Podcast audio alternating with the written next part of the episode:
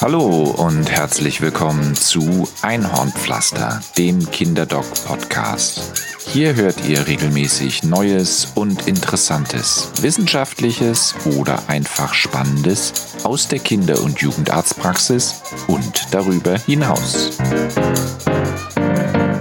In der heutigen Folge von Babyrotz und Elternschiss geht es ein bisschen um die Geschichte der Kinderheilkunde und wie es Eltern so geht, wenn sie das erste Mal alleine zu Hause sind mit dem Neugeborenen und sich Gedanken darüber machen, was jetzt einen guten Kinderarzt ausmacht. Viel Spaß! Bei der Aufnahme älterer Kinder ins Krankenhaus ist ihnen zunächst ein Reinigungsbad zu verabfolgen. Dabei ist darauf Rücksicht zu nehmen, dass manche Kinder, namentlich solche vom Lande, noch nie in einer Badewanne gesessen haben und sich daher oft mit Händen und Füßen gegen das Bad sträuben. Zitat Säuglings- und Kleinkinderpflege 1946 Wenn alles beginnt, das erste Mal zu Hause. Im Krankenhaus beginnt für die Eltern nicht nur das Leben ihres Kindes, sondern auch das Leben mit der Medizin. Mit den Hebammen, dem Kreissaal, den Gynäkologen und am Ende mit uns Kinderärzten. Sollte das Leben nicht zuerst ohne die Medizin stattfinden? Angenommen, die Frauen würden weiterhin die Kinder in einer dunklen Höhle entbinden, fernab von allem, dem auch nur der Hauch von Medizin anhaftet. Vielleicht gäbe es eine Geburtsfrau, die hilft, vielleicht auch nur die eigene Mutter oder Großmutter, vielleicht auch niemanden. Die Frauen wären ganz alleine mit ihrem Säugling. Das gab es schließlich auch. Das alleine Abnabeln, das sofort Selbstversorgen, nur über die Muttermilch, das sofortige Beschützen vor den Widrigkeiten des Lebens. Nur waren das auch Zeiten des Verlusts, wie viele Kinder haben das tatsächlich unbeschadet überlebt? Eines von dreien? Noch weniger? Und die, welche die blutige Entbindung im Höhlensand überlebt haben, wurden später vom Säbelzahntiger gerissen oder blieben beim Umzug in eine andere Höhle einfach liegen. Und wenn es Komplikationen gab bei der Entbindung oder eine Nabelschnurinfektion, Wer dachte damals schon medizinisch? Kinder wurden geboren und Kinder starben, manchmal die Mutter dazu. Das war Gott gegeben oder an was die Menschen so geglaubt haben. Viel, viel später, die Entbindende hatte schon längst die Unzulänglichkeiten der Höhle verlassen, kam der Sprung in die medizinische Begleitung ab dem ersten Schrei. Das Leben kann ohne Medizin stattfinden, aber mit nur einer Prise mehr davon, sei es in Person der Hebamme oder in Form einer Entbindungsklinik mit Neonatologie, erhalten und bewahren wir das Kostbare mit viel höherer Wahrscheinlichkeit.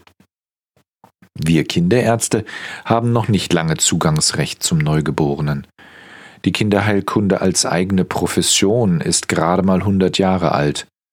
Noch viel jünger, aus den 1970er Jahren, entstammt die Neonatologie, die Begleitung des Neugeborenen direkt nach der Geburt, genauer eines Frühgeborenen. Vorher gab es die Hebammen und hinter dem Vorhang den Frauenarzt, doch der kümmerte sich primär um die Mutter. Meine eigene Mutter war eine Kinderkrankenschwester im Lübecker Uniklinikum in den 50er Jahren. Die Schwestern haben die Frühchen gepäppelt, und der Arzt durfte diese Symbiose nicht durch lästige Untersuchungen unterbrechen. Frühchen zu sein war primär eine Energiefrage. Man überlebte nur, wenn ausreichend Futter in den mangelhaft ernährten, dystrophen Körper kam, und das gelang damals den Kinderkrankenschwestern am besten. Kannte die Medizin doch noch keine zentralen Venenkatheter oder CPAP-Beatmungsmaschinen. Meine Mutter erzählte gern die Geschichte ihres Examens. Sie durchwachte die Nacht am Bett eines fiebrigen Kindes, dem sie regelmäßig Wickel legen musste. Es gibt verschiedene Versionen dieser Geschichte, mal mit Gewitter, mal ohne, mal mit gestrenger Oberin, mal ohne, aber immer waren es Senfwickel, für mich seitdem der Inbegriff der Kreuzung aus Schulmedizin und alternativer Medizin. Junge, hat meine Mutter immer gesagt, Junge, bei Senfwickeln kann man viel falsch machen. Da ist das Kind vielleicht danach kränker als vorher. Das Kind aus dem Examen hat überlebt und meine Mutter hat die Prüfung bestanden. Aber kranke Kinder überlebten nicht dank der Behandlung durch die Pädiater, sondern nur wegen der Senfumschläge. So prägte sich mein frühestes Bild vom Kinderarzt durch die Augen der Kinderkrankenschwester aus der Nachkriegszeit. Der Arzt ist ein Fremdkörper auf der Kinderstation, die Krankenschwester die aufopfernde Pflegerin in der Not. Kein falsches Bild, auch nicht in der heutigen Zeit. Kindermedizin war bis 1900 vor allem Pflegemedizin auf den Erwachsenenstationen. Noch länger eine Medizin für kleine Erwachsene. Medikamente wurden runtergerechnet auf das geringere Gewicht. Eigene Kindermedikamente gab es nicht. Manche Allgemeinärzte praktizieren noch heute so eine Vorgehensweise, die zugleich unterstellt, dass auch die Kinder- und Jugendmedizin letztlich eine Facharztdisziplin ist, die nicht ganz fertig sei. Ach, Sie sind Kinderarzt? Ja, das macht mir großen Spaß. Na ja, wenn's Spaß macht, prima. Aber dann haben Sie wohl gar nicht zu Ende studiert? Die Kinderheilkunde reifte und entwickelte sich erst zu einer eigenständigen Profession durch das Bewusstsein der besonderen Entwicklung von Kindern, von Geburtskomplikationen und der Neonatologie, durch die Erkenntnis über die Kinderkrankheiten und wie man sich durch Impfungen davor schützen und eine verbesserte medizinische Versorgung der kleinen Patienten leisten kann. Die ersten Kinderkrankenhäuser wurden zwar vor 1900 gegründet, aber noch in der zweiten Hälfte des 20. Jahrhunderts gab es in vielen großen Kliniken keine eigenen Kinderstationen. So viel Zurückweisung konnte sich meine Profession auf Dauer nicht bieten lassen.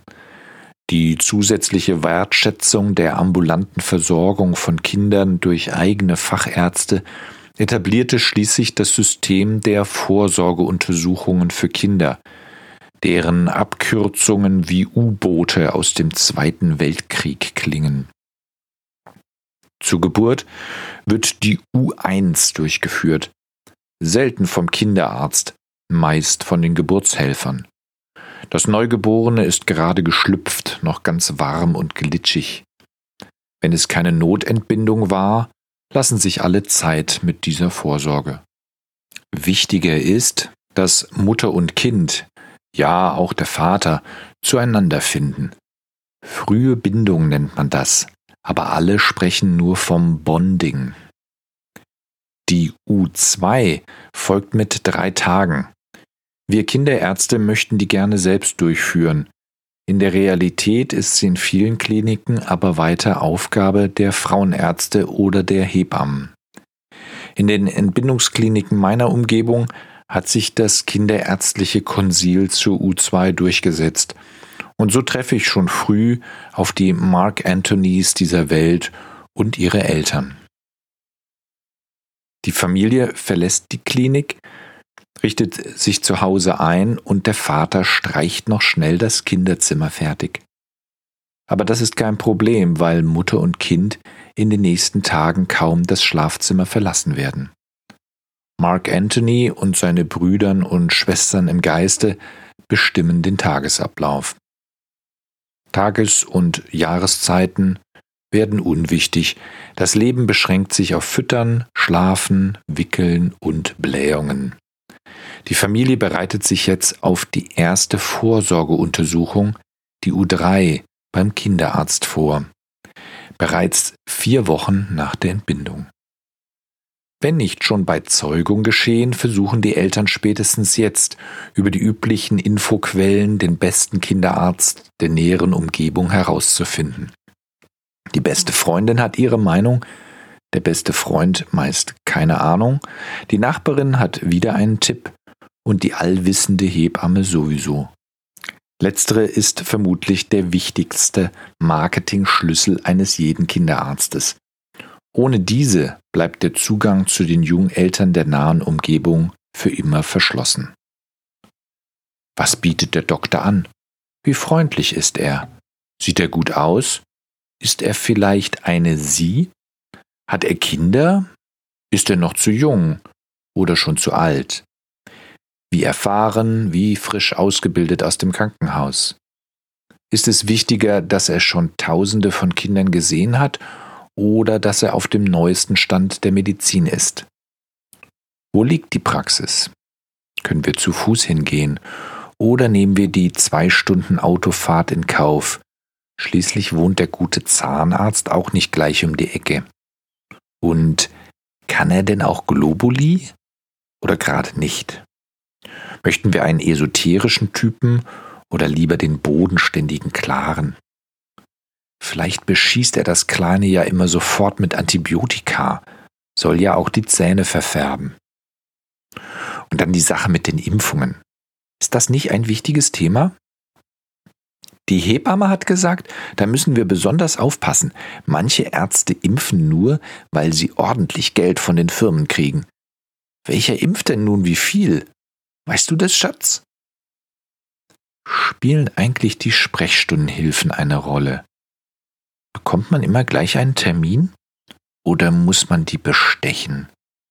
Vielleicht immer einen Kaffee mitbringen oder sonst einen Backschisch. Terminvergaben sind doch heute vor allem davon abhängig, wie das Kind versichert ist, oder? Reicht da dann auch die Zusatzversicherung, die wir abgeschlossen haben? Vielleicht hätten wir doch in die Betriebskrankenkasse wechseln sollen. Weg von der Krankenkasse deiner Mutter, die leistet doch eh nichts ob der Kinderarzt immer kalte Hände hat? Gehen wir vielleicht lieber zu einer Frau? Die kann sicher besser mit Kindern, weil sie doch eine Frau ist. Nein, lieber ein Mann, da kann ich besser mit Schatz.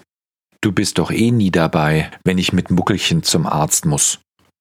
Also gut, Schnucki, dann also der nicht und der nicht, die sowieso nicht, und von der hört man auch nichts Gutes bleiben doch nur die zwei in Unterstelzen. Dr. Rieblick und Dr. Kinderdock. Siehst du, sag ich doch, wieder die Wahl zwischen alt und jung. Schließlich die Entscheidung und die Terminvereinbarung. Die Helferin hat gesagt, morgens oder mittags. Da weiß das junge Paar nicht, was besser ist. Morgens schläft das Muckelchen so schön und mittags hat die Frau mehr Zeit. Aber vielleicht ist das in zwei Wochen auch schon wieder anders. Dann am ersten doch nach dem Mittagessen. Wie du willst mitkommen? Abends geht aber nicht, hat die Frau am Telefon gesagt. Nein, Samstag und Sonntag geht auch nicht. Stimmt. Das wäre familienfreundlich. Also morgens. Dann kannst du noch zur Arbeit gehen. Nein, geimpft wird nicht gleich, oder doch? Musst du ja nicht zusehen. Am Ende wird dir schlecht, wie bei der Geburt. Und dann kommt der Tag. Das erste Treffen mit dem Kinderarzt. Ihrem Kinderarzt.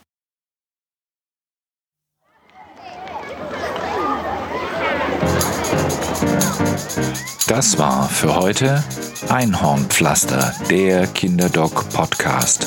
Vielen Dank fürs Reinhören. Wenn euch das hier gefallen hat, gebt doch ein Feedback in den Kommentaren unter kinderdoc.blog, abonniert den Podcast oder erzählt einfach anderen davon. Alles Gute und bis bald. Bleibt gesund, euer Kinderdoc.